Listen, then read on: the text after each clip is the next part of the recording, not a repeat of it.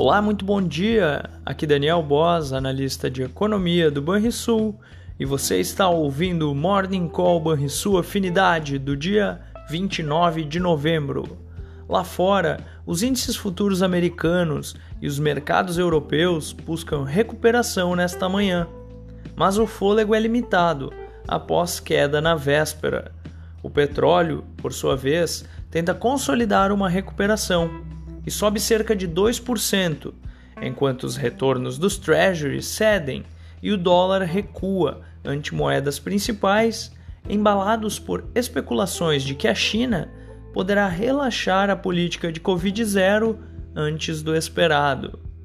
O gigante asiático anunciou que irá acelerar a vacinação de idosos, o que frustrou o mercado, que esperava por medidas mais significativas.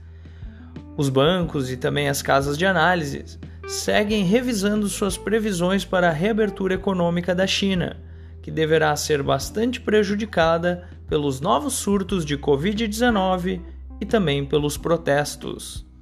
Essas foram as notícias internacionais. E no Brasil, o mercado deverá focar na PEC da transição, protocolada na véspera.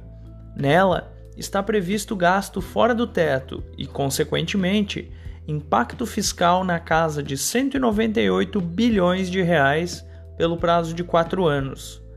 O ensaio de melhora no exterior pode amenizar um pouco o mau humor local, mas deverá ser uma sessão movimentada nesta terça-feira.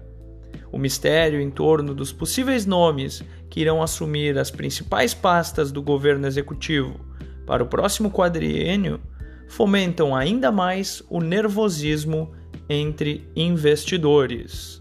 Há pouco foi divulgado o resultado do IGPM de novembro. O indicador recuou 0,56% ante queda de 0,97% em outubro.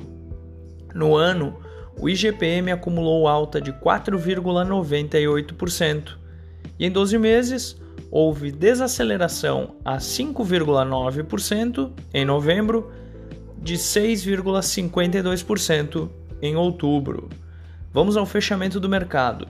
O dólar fechou a segunda-feira aos R$ 5,37, uma queda de 0,8%. O Ibovespa caiu 0,18% aos 108.782 pontos e o S&P 500 caiu 1,54% aos 3.963 pontos. O DI futuro para janeiro de 2024 caiu 19 pontos base a 14,29%. E o DI futuro para janeiro de 2027 caiu 20 pontos base a 13,40%.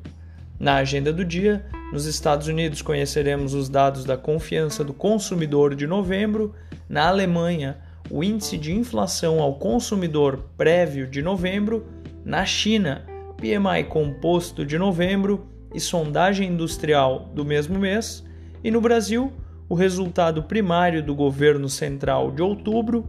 Além disso, teremos os dados do CAGED, de emprego formal, também referente a outubro.